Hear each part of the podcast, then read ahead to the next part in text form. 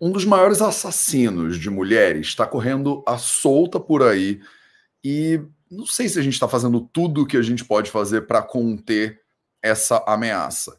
Não é à toa que tem um mês inteiro, né, que a gente chama de Outubro Rosa, olha só, dedicado à conscientização né, e ao combate a esse assassino, que é o câncer de mama.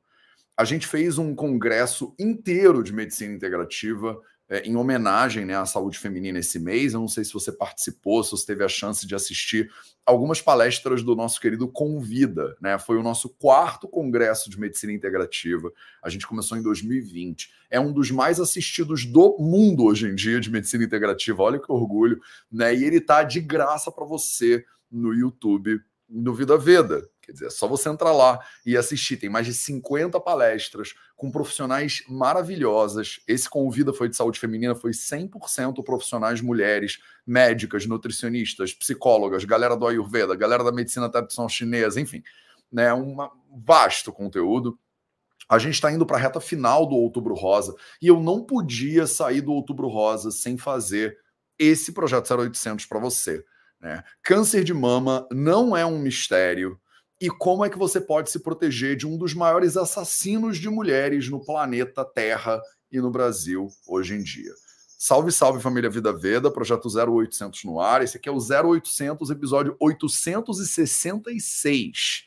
Sim, é, esse é o número certo, tá? A gente está a mais de 800, vai fazer quase 900 episódios que eu venho aqui né, compartilhar informações com você de maneira livre, aberta e gratuita sobre a Ayurveda, sobre medicina moderna, sobre um monte de outros assuntos, às vezes coisas que vocês me pedem, né? E aí eu venho aqui e trago. E hoje, né, obviamente, dia 21 de outubro, né, a gente não podia deixar passar em branco essa data tão importante.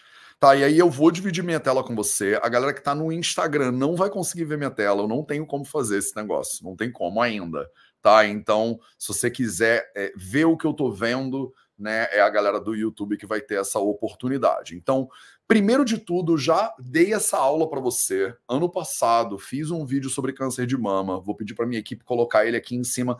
Um, os dois vídeos vão ser bem complementares, tá? Então, se você quiser, né, se você tiver interesse nesse assunto, se você não tem, tenha, porque é um assunto absolutamente fundamental para a sua vida, para a vida da sua família, para a vida das mulheres que você conhece. Não tem como a gente não se informar devidamente sobre câncer de mama, tá? Então, eu já fiz um vídeo sobre isso explicando detalhe por detalhe, especificamente de mamografia. Tem um vídeo inteiro que eu abordo né, o que a gente tem de melhor de evidências modernas sobre fazer ou não mamografia, quando é que faz, qual é a importância da mamografia. E esse vídeo com certeza vai te surpreender. Tá? Então vou pedir para minha equipe colocar outros vídeos relacionados, né, com câncer de mama, mamografia que já foram feitos anteriormente também na descrição aqui desse vídeo no YouTube para você. Então, eu vou começar de maneira bem breve, bem breve, né, com essa página aqui da Fiocruz, né, Fundação Oswaldo Cruz, uma referência de saúde pública é, sobre câncer de mama, que você precisa saber. Ela não é nada atual, tá? Ela é de 2020 e eu já olhei para ela, já falei sobre ela no vídeo do ano passado também. Então, não vou me alongar nela. Mas olha que importante, né? 19 de outubro né, é a comemoração do Dia Internacional do Câncer de Mama. Então foi anteontem, né, na prática. Hoje é sábado, 21 de outubro, quando eu estou aqui ao vivo. Por isso que eu estou dizendo para você, eu não podia deixar essa data passar. Né? É data fundamental para a gente buscar sensibilizar e educar a população sobre a importância né, do exame regular das mamas, detecção precoce, né, por exemplo, de anormalidades no seio das mulheres, né, e tal. Mas né, temos alguns assuntos que eu acho que são importantes, algumas portas que eu não abri nos vídeos anteriores e que eu vou abrir nos vídeos de hoje, nesse vídeo de hoje, para você ficar esperta, né? Para você entender o que está rolando. Então, vamos em frente, né? Então, se a Fiocruz é uma referência importante de saúde pública no Brasil, não tem nenhum lugar, né? Não tem nenhum instituto mais importante do que o nosso querido INCA, né? O Instituto Nacional do Câncer. E o Instituto Nacional do Câncer, o INCA, que é a maior autoridade no Brasil de pesquisa, estudo de câncer, tratamento, tem hospital, eles fizeram uma cartilha. Né? A cartilha é de 2023, ela está atualizada, né? devidamente atualizada. Esse mês agora eles atualizaram. E tem uma cartilha que chama Câncer de Mama. Vamos falar sobre isso? câncer de mama, vamos falar sobre isso.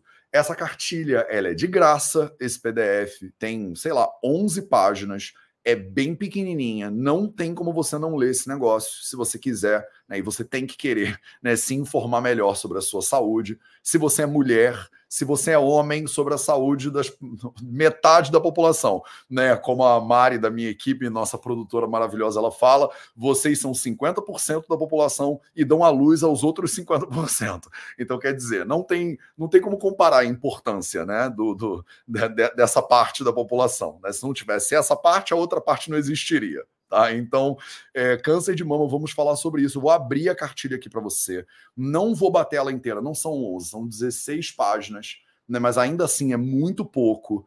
É assim, feita de maneira primorosa, a distribuição dela é gratuita, ela é paga com os seus impostos e os meus, porque eu pago imposto bastante, diga-se de passagem, né, por causa do Vida Veda. Então, câncer de mama, vamos falar sobre isso. Não vou ler a cartilha contigo, porque você, né, pega ela lá, baixa e lê. Eu não preciso ficar aqui, né, consumindo o seu sábado e a sua vida lendo um troço que você pode parar para ler. Mas oitava edição revisada e atualizada dessa cartilha, atualizada agora em 2023. Eu li a última vez essa cartilha com vocês, estudei ela com você, né, em 2022.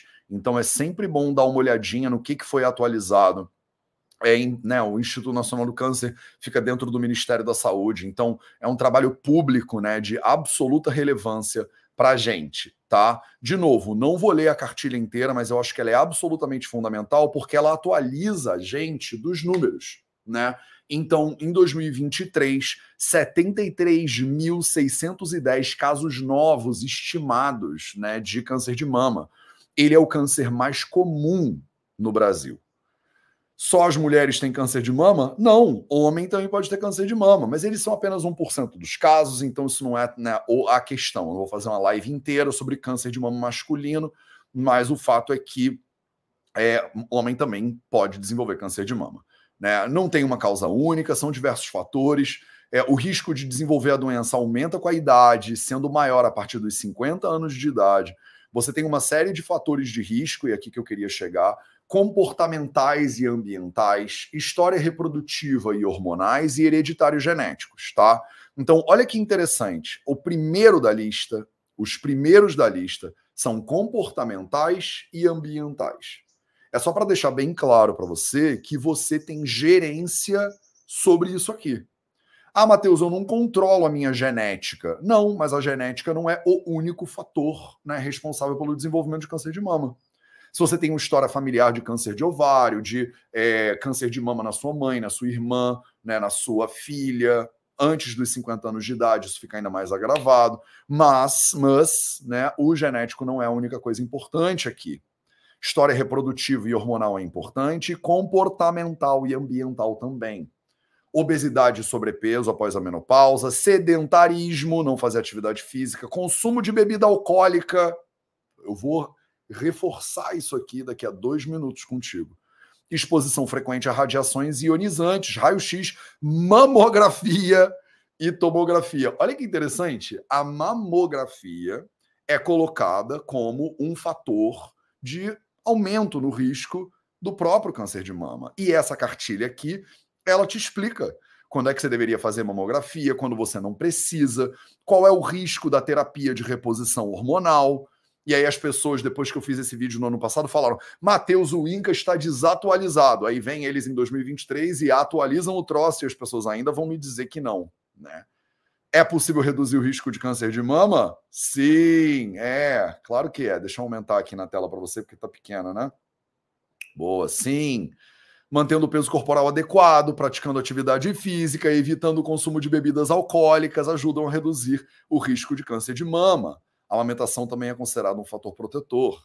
A terapia de reposição hormonal, principalmente a terapia combinada de estrogênio e progesterona, os dois principais hormônios sexuais femininos, aumenta o risco de câncer de mama. O risco aumentado de desenvolver a doença diminui progressivamente após a suspensão da terapia de reposição hormonal. Tá? Então, terapia de reposição hormonal é o uso de hormônios para aliviar os sintomas relacionados à menopausa. Não falei, falei que não ia ler, mas estou lendo, porque eu acho tão importante. Quais são os sintomas? Não vou ler, mas tá tudo aqui. Tá tudo aqui para você. para para ler. Olha que lindo, que coisa bem feita, né? Que primor. Né, da, do, conhecimento da, de saúde pública distribuído de maneira gratuita para todo mundo. Por que, que a gente não tem acesso a isso? Por que, que não se fala disso nas escolas mais? Tem risco de fazer mamografia quando a mulher não tem sintomas? Tem. A mamografia de rastreamento pode ajudar a reduzir a mortalidade por câncer de mama, mas também expõe a mulher a riscos. É importante saber. Ah, Matheus, você está falando contra a mamografia. Não estou falando contra. Ganhe nuance na sua percepção da realidade um pouquinho. A gente está muito sem nuance no mundo hoje em dia. A pessoa fala do. Eu falo, não, porque o café tem riscos. Matheus não gosta de café. Não é que eu não gosto de café, demônio, é que você precisa saber né, que tem prós e tem contras. E a vida é cheia de nuance. É cheia de nuance. O, a mamografia pode ser incrível, né? E pode ser ruim. E as duas coisas são verdade ao mesmo tempo. Eu acho que foi o Aristóteles, alguém que falou, um desses sábios que falou assim: né, inteligência é a capacidade de você guardar duas ideias contraditórias dentro da mesma mente. Né? Você tem a capacidade de lidar com duas ideias opostas, porque a realidade muitas vezes é assim, né? na mesma mente. Né? E dentro da sua mente precisa entrar né, algumas ideias que são contraditórias, porque hoje o mundo está sem nuance. É ou, né, ou é para cá ou é para lá. Mateus é preto ou é branco? Né? Tem, que, tem que escolher um dos dois. A gente está muito é, bipolarizado no mundo hoje em dia e isso não é científico, né? não faz bem para a sua saúde. Né, ser tão bipolarizado, é só um lado tá certo ou o outro lado tá certo. E se o lado tá certo, o outro lado são os imbecis completos. E não é assim, o mundo não é assim tem coisas boas de todos esses lados aqui, né, do argumento. Inclusive, quando o assunto é câncer de mama, da mamografia, tá? Você tem benefícios e você tem riscos. E é importante para você entender os riscos e os benefícios. Porque a mamografia de rastreamento não é indicada para mulheres com menos de 50 anos. Perceba, eu já falei sobre isso no vídeo de mamografia. De novo, vou pedir para minha equipe botar ele na descrição aqui no YouTube, tá?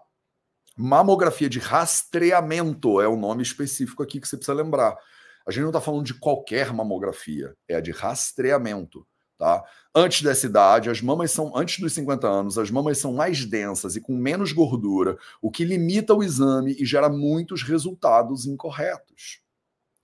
Então, você fazer uma mamografia de rastreamento quando você está assintomática você não tem nenhum motivo né, para estar tá fazendo a mamografia, não é indicado pelo INCA, tá? que é tipo o Ministério da Saúde te dizendo aí.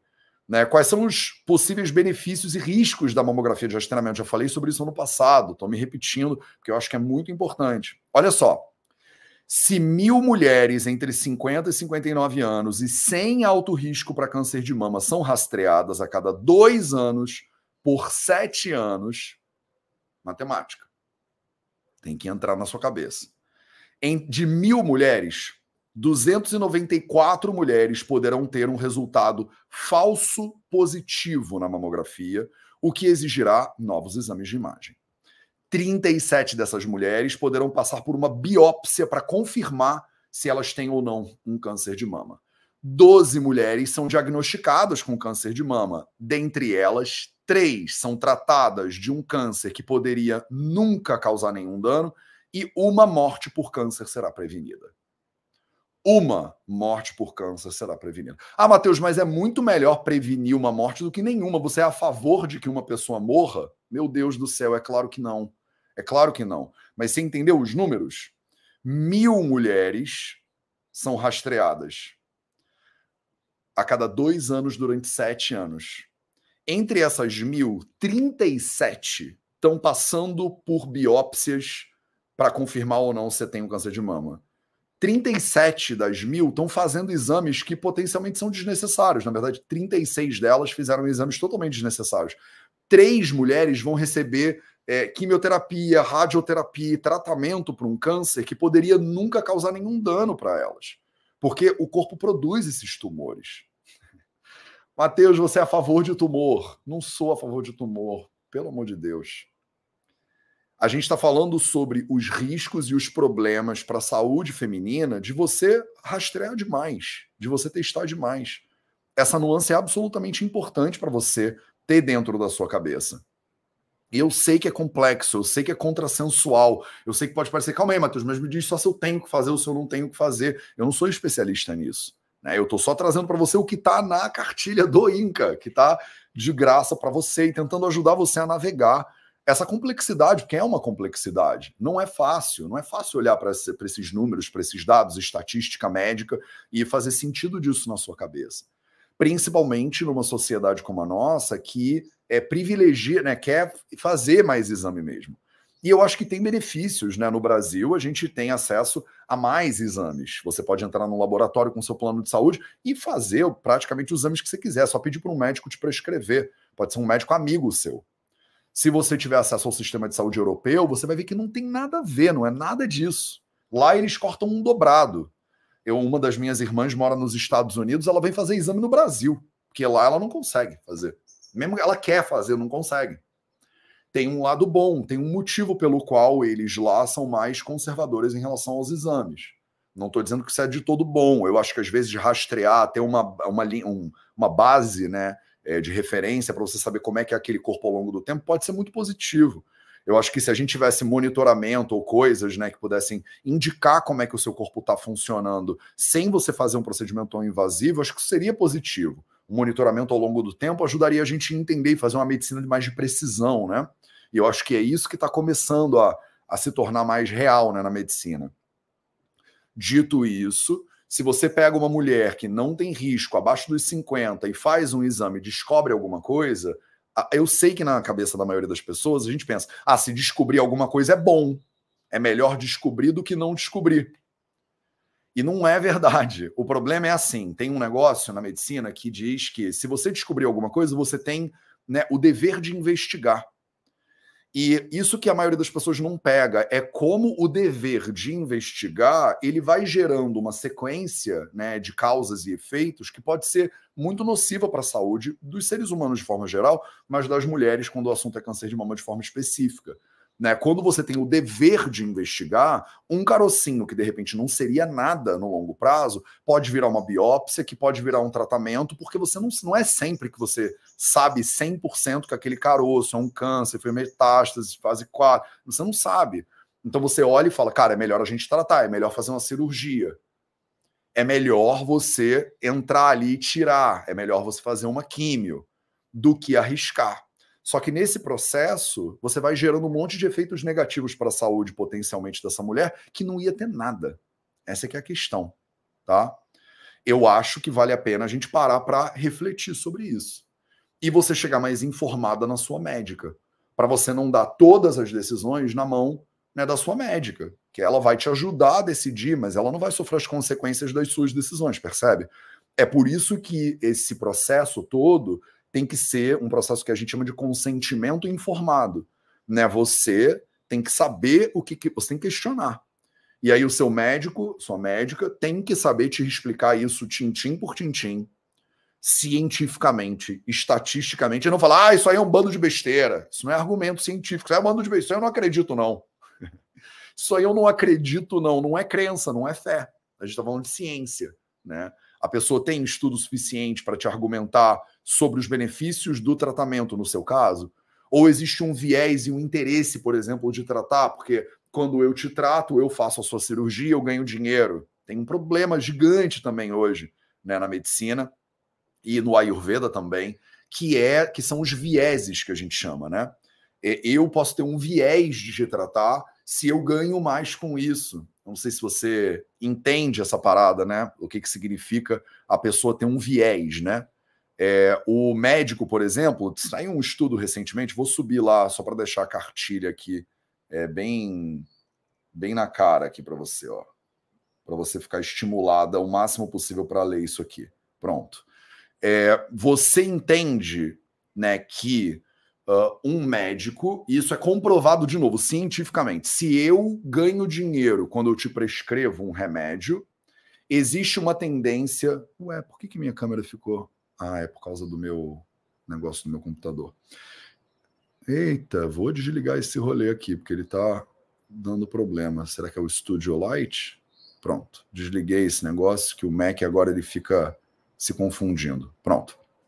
Você tem noção que se eu ganho dinheiro né, para te prescrever um remédio, existe uma tendência de eu te prescrever mais esse remédio. Ponto final.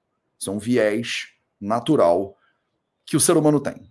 Eu sei que a comunidade médica muitas vezes acha que está acima dessas coisas, mas não está. E não está comprovado cientificamente que não está. A gente sabe que se o médico ganha dinheiro prescrevendo um remédio, ele tem a tendência de prescrever mais esse remédio do que é necessário. Tá? Ele não está acima do bem e do mal só porque ele fez medicina e ele tem um jaleco. Pelo contrário, né? Se eu sou o médico que te prescrevo o, a cirurgia e eu ganho dinheiro performando a cirurgia, existe uma tendência natural, comprovada cientificamente, de eu prescrever mais cirurgias. É por isso que, inclusive, em alguns países europeus e tal, uma coisa totalmente dissociada da outra, para evitar essa contaminação, digamos assim. No Brasil, não é tanto. Tem prós e contras disso. De novo, não é que lá é bom e aqui é ruim. Aqui é excelente para algumas coisas, poderia melhorar em outras, é a mesma coisa lá, tá? E aí, você tem que tomar cuidado, você tem que vir informada, né? Você tem que chegar no médico com consciência do que está sendo falado, do que está sendo prescrito. Porque muitas vezes esse médico ele vai ter um viés na hora do seu tratamento. Ele é um ser humano, afinal, ele não se iluminou ainda. Se se iluminasse, provavelmente não seria, não estaria ali trabalhando né, no rolê. Se bem que não sei, vai que tem alguém iluminado no SUS. Né, tem muitas pessoas de bom coração, isso com certeza. Mas, tipo, iluminado mesmo, eu tenho a tendência a achar que está todo mundo na mesma esparrela. Tá? Então, eu acho que vale muito a pena você se informar. Tá? É isso. Por exemplo, Ana Maria Pires está dizendo aqui, olha que importante. É, passei por isso no ano passado. Fui chamada para refazer o exame, a cabeça já pirou achando que eu estava com câncer. É, e o que foi é que a imagem tinha saído ruim. Isso acontece, meus amores, isso acontece. Você gera um sofrimento enorme para a pessoa, no caso para a mulher. Por quê? Né? Por para quê?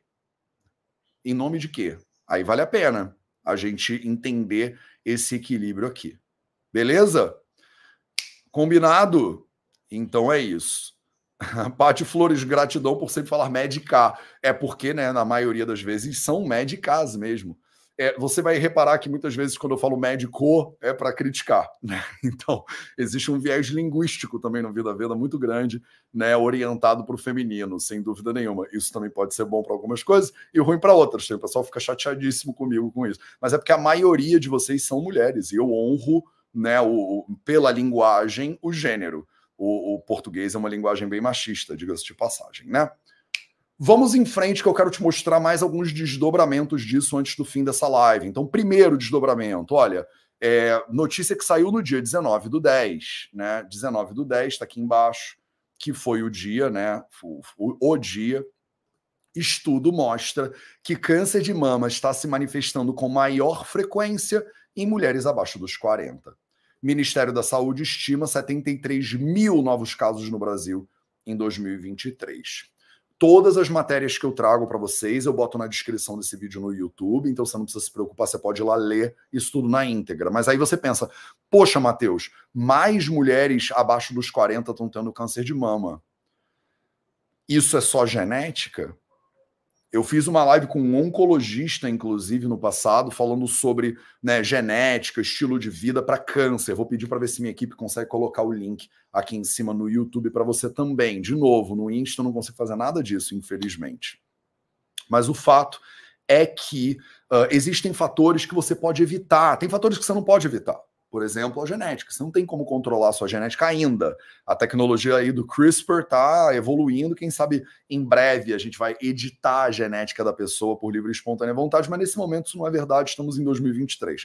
Você que está assistindo esse vídeo em 2058 e a inteligência artificial já tomou conta de tudo, de repente você vive num abrigo, no, em Paraty, né? E você está assistindo esse vídeo, chegou até você por algum motivo bizarro que eu nunca vou entender, né? Você tem acesso a outras coisas. Você já fala, não, Matheus, não existe mais esse troço, porque a gente agora edita o gen com CRISPR, tá? Mas essa não é a verdade de 2023. Em 2023, o que, que você tem para você se defender disso tudo? Você tem estilo de vida, você tem preocupações ambientais, você tem, por exemplo, próxima matéria, G1 do sul de Minas, agrotóxico na água.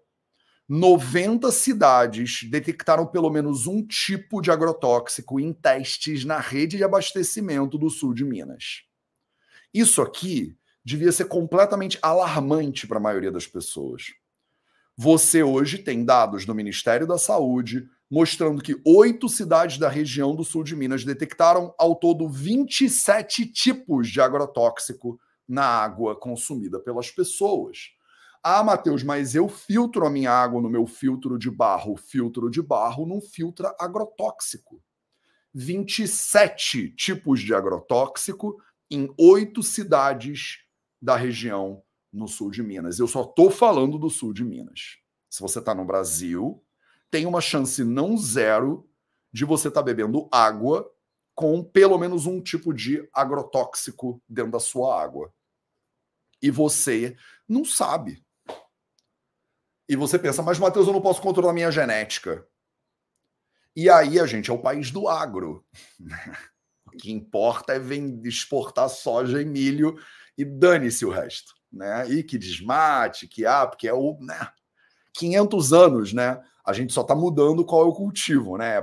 Pau Brasil, aí é açúcar, aí é café, a gente só está mudando, né? Eu estou rindo de desespero, eu não estou rindo de felicidade, não, é desespero na pele como é que você pode ter né, uma, um aumento no câncer com pessoas menores de 14, de 40 anos.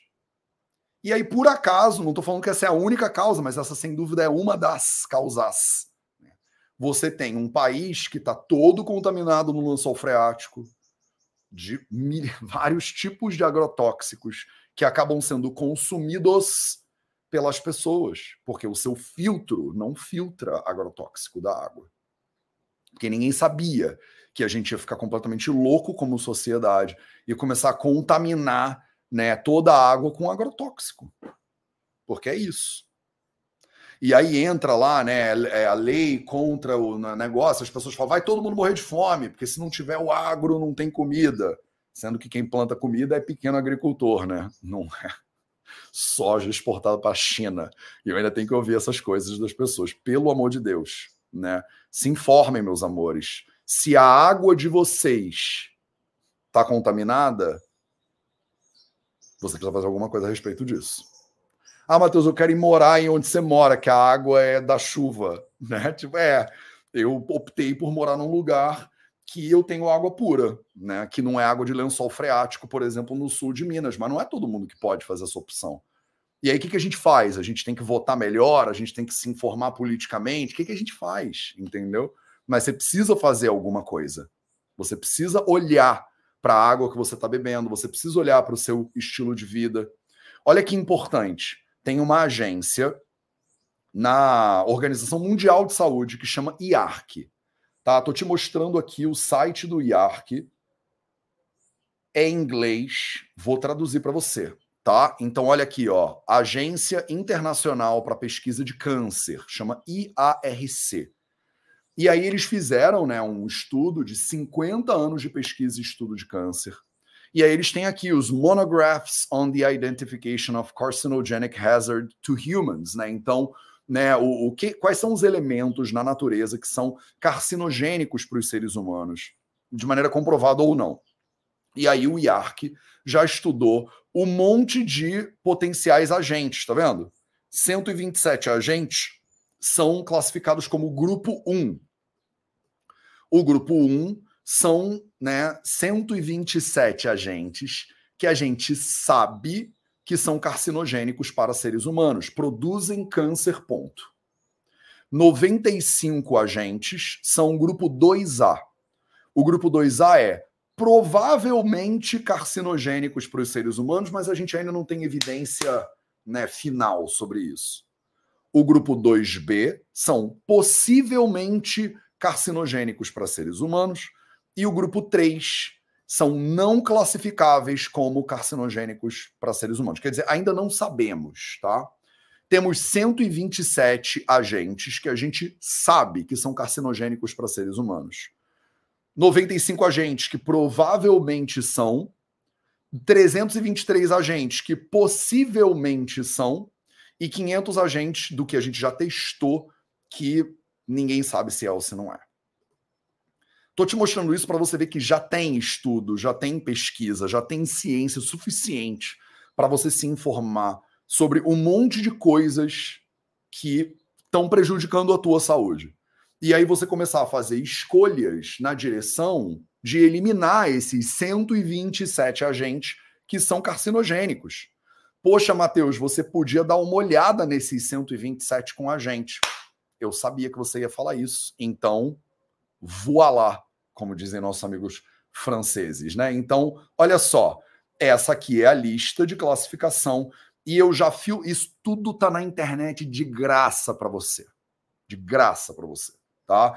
Aqui eu já fiz uma filtragem da classificação do grupo 1. Não vou olhar todos os 127, mas vou te mostrar como é que você olharia isso. Você vai entrar nesse site, tá aqui na descrição desse vídeo no YouTube, não tem porquê você não ir lá dar uma mexida nisso no seu sábado. Pô, Matheus, você está detonando o meu sábado. Não, eu estou potencialmente salvando a sua vida. Tá, então vamos olhar pelo lado bom da história. Mas eu fico angustiada. Tudo bem, eu também fico, mas aí a gente fica angustiado, aí a gente se abraça, um ninguém larga a mão de ninguém, e aí a gente tenta solucionar esse rolê. Porque se eu só ficar angustiado, ligar o Netflix e começar a comer, como é que é aqueles Hagendaz, nada disso vai melhorar, tá? Nada disso vai melhorar. Então, olha só, exemplos de grupo 1. Se você tem uma infecção, por exemplo, com vários tipos de patógenos, né? Isso aumenta. Uh, exposição ocupacional ao processo de Atkinson. Matheus, eu não sei o que é isso, não faz diferença. Depois você pesquisa no Google se tu quiser. É, ácidos, é, é, é vapor de ácidos, né? bebidas alcoólicas. Deixa eu marcar aqui para você: bebidas alcoólicas bebidas alcoólicas, até minha cervejinha, até a sua cervejinha, até o meu vinhozinho, até o seu vinhozinho. Mas e se for vodka com água de coco? Não faz diferença. Bebida alcoólica é arsenógeno classe 1, grupo 1 da Organização Mundial de Saúde. Ah, Matheus, você está falando isso porque você não gosta, porque você é contra o álcool. Eu não sou contra o álcool. É comprovado cientificamente que aumenta o seu risco de câncer de mama, por exemplo, entre outros. E aí? Agora tá na tua mesa. O que, que tu faz? Porque é fácil o negócio do lençol freático. Ah, Matheus, não pode beber mais água no Brasil, é um absurdo a, o negócio da agricultura. É, e a bebida alcoólica, que você que compra? Vamos parar? Vamos diminuir? Vamos dar uma olhada nela? Aí tu desliga a live. Desligou, não desligou? Eu sei, eu perdi metade do público já, faz parte. Produção de alumínio, carcinógeno classe 1. Nós de areca, produção de auramina. Eu não vou fazer todas, só estou te mostrando. É, benzedino, benzedine, né? Battle liquid with tobacco. As pessoas é, mastigam battle, né? Que é uma noz, é, junto com tabaco, né? Isso é muito comum na Ásia, né? Na, na Índia, tá muito comum. Mais uma. Battle liquid, battle quid, desculpa, without tobacco. Então, mastigar essa noz aí. Inclusive, no Ayurveda é recomendado esse troço. E hoje em dia eu desrecomendo porque nós temos evidências científicas apontando para o lado contrário. Gaseificação de uh, coal. Coal é, é aquele negócio que usa para queimar. Como é que fala isso? Eu vou lembrar, mas é carvão. Carvão. Emissão de carvão dentro de casa. Produção de coke. Né? É exauste de motor a diesel. Então, se você mora numa cidade e nessa cidade tem carros que são movimentados a diesel, o vapor que sai de trás de um carro que é né, que o motor é a diesel, ele é carcinógeno classe 1. Ah, Matheus, mas se eu moro numa cidade e tem muito carro, você provavelmente está se expondo a um fator de risco ao desenvolvimento de câncer pelo ar. Eu sei, gente, é brabo, mas o que, que eu posso fazer? Ah, mas aí eu preciso me mudar? Talvez você precise se mudar se você tiver isso aqui como alta prioridade na sua vida. Contaminação por vírus Epstein-Barr, terapia de estrogênio na pós-menopausa. Então, como o Inca falou, agora você tem a Agência Mundial da né, a Organização Mundial de Saúde falando também. Terapia de estrogênio e progesterona combinada. Ah, Matheus, o INCA tá errado. O INCA tá errado, o IARC tá errado, a Organização Mundial da Saúde tá errado, o Ministério da Saúde tá... Todo mundo tá errado, né? Então, ninguém sabe qual é. Tá comprovado esse troço, é grupo 1, meus amores. Terapia oral de contraceptivos de estrogênio e progesterona combinados. Se você é bombeiro, isso é um risco ocupacional se a pessoa é bombeiro. Por quê? Porque acaba respirando muitos gases é, de queima, né? E aí você aumenta o seu risco de câncer. Vou mais um pouco, tá? Produtos de fissão nuclear, como strontium 90. Então, se você está se expondo a produtos de fissão nuclear, se você trabalha numa usina nuclear, por exemplo, ou se você é engenheiro nuclear, você aumenta o seu risco de desenvolver câncer é, a mineração de hematita. Vocês que adoram, ah, mas, mas é linda a hematita. Sim, mas a mineração de hematita, quando você compra hematita, você está meio que patrocinando alguém ficar doente com esse troço. Vírus da hepatite B, por exemplo, de infecção crônica. Vírus da hepatite C, infecção crônica. É, é, linfotropic vírus tipo 1, vir, é, o vírus da imunodeficiência tipo 1, é, HPV, por exemplo, que é muito prevalente, né? Tipo 16, HPV tipo 18, HPV tipo 33, são vários tipos de é, vírus do papiloma, é, vírus papiloma é, humanos, né? Papi HPV tipos 31, 35, vários tipos de HPV, radiação ionizante, todos os tipos. Né, é você trabalhar com metais, por exemplo, ferro e aço, né? Um, álcool isopropílico né, para manufatura de ácidos fortes, é, herpes, vírus da herpes que produz carpose, é, pó de um, couro. Né? Então, na produção de casacos de couro, é, bolsa de couro, essas coisas de couro, você tem a liberação de pó de couro. Couro, tipo a pele de animais mortos, né? Couro. Um, quimioterapia, né? Quimioterapia, desculpa, produção de magenta, uh, óleos minerais não tratados, radiação de nêutrons. Você está entendendo que ele botou é, bebidas alcoólicas do lado de radiação de nêutrons, né? Para você entender que esse troço não é bom para você. Compostos com níquel, consumo de ópio, é, poluição do ar. Se você mora num lugar que o ar é poluído, por exemplo, se você mora num lugar que tem na, no meio da rua a qualidade do ar, num negócio daqueles que tem o relógio, né? E depois diz qualidade do ar, ruim, média, péssima. Isso aqui é um fator grupo 1 carcinógeno. Poluição do ar, uh, exposição ocupacional como pintor, se você usa tintas, né? muitas tintas são carcinógenas hoje em dia, por exemplo, uma série de compostos químicos, processed meat, consumo de carnes processadas. É grupo 1 do IARC. Tá bom já, né? Tá bom, já te entediei o suficiente. Pro, carne processada é o que, Matheus? Carne processada é linguiça, é salsicha, é presunto, é peito de peru, todos esses frios, né, que você compra no mercado que eles fatiam, que não existe na natureza aquele troço. Hambúrguer desses aí de fast food, por exemplo. Tudo isso é carne processada. Se você consome carne processada, você está consumindo um fator carcinógeno classe 1, de acordo com a Organização Mundial da Saúde. Terrorizei o suficiente? Como é que vocês estão depois disso? Tá tudo bem? Todo mundo inteiro? Deixa eu voltar aqui meu Studio Light. Tô, tô testando esse negócio aqui da, do, do, do. Acho que fica bom, né? Fica uma luz legal. Então, meus amores, é isso. Você ah, Matheus, eu posso morar na roça. Você pode morar na roça. Para algumas roças é até mais barato e hoje em dia tem internet, dependendo do seu trabalho, você pode ter essa opção. Eu fiz essa opção. Não estou dizendo que todo mundo deveria morar na montanha, mas eu fiz essa opção. Por que, Matheus, você fez essa opção? Porque eu quero morar num lugar que tem ar puro e tem água pura. Em grande medida foi por isso que eu vim morar onde eu estou morando agora. Porque se eu morar numa cidade grande, que tem muita poluição, eu sei que eu vou estar me expondo a fatores de risco maiores. Ah, Matheus, eu não tenho opção eu moro numa cidade grande. O que, que eu vou fazer? Será que você pode controlar a água que você bebe para ela ser pura, pelo menos? Será que você pode não comer carne processada ou não se expor a terapias e né, a radiação ionizante com plutônio? Isso também ajuda. No mesmo plano, diga-se de passagem, vai te ajudar. Terá, você pode conversar com a sua ginecologista, por exemplo, sobre terapia de reposição hormonal, se você está fazendo porque você viu aqui que muitas delas são contraindicadas tanto pelo Instituto Nacional do Câncer quanto pela Agência de Pesquisa e Estudo de Câncer da Organização Mundial da Saúde. Essas informações todas estão disponíveis para você. É só você pegar e sentar para estudar, pegar para ler. Eu sei que eu dei uma detonada no teu sábado, mas foi de um lugar de puro amor e cuidado e carinho. A gente tem que se ajudar, porque senão ninguém vai ajudar a gente. Esse foi o Projeto 0800, episódio 866. Eu vim aqui hoje para te falar como se proteger de um dos maiores assassinos de mulheres, que é o câncer de mama. E te dizer que câncer de mama não é um mistério. Você pode achar que não, ninguém sabe nada, não sabe se como prevenir. É, câncer, todos, são a segunda maior causa de morte dos seres humanos no planeta Terra hoje em dia e no Brasil também.